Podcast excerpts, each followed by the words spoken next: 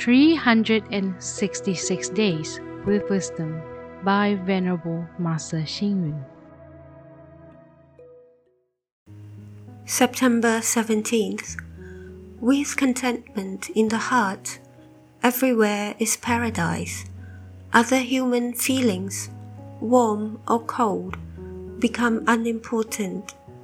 With optimism, forge ahead towards freedom. Do not fear might or force. Behavior and deportment should be dignified.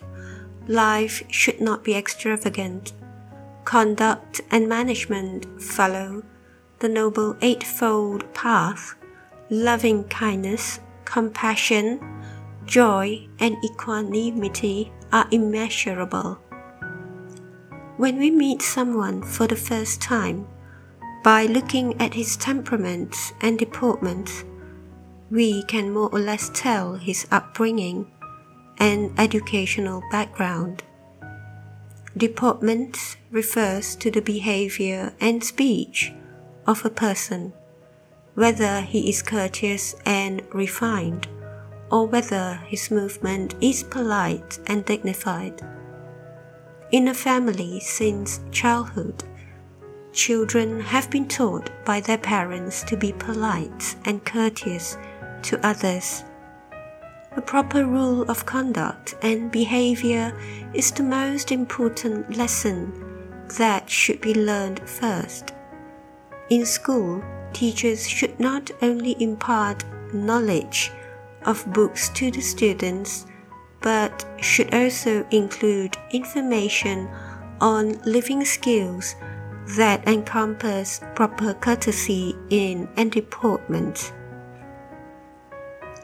In the past, within the meditation lineage, even the tiniest movement, such as the raising of an eyebrow or the twinkling of an eye, were carefully taught.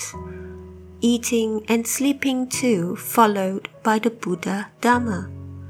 Throughout the long period of cultivation, lifting a hand or taking a step would all follow the proper deportment conduct.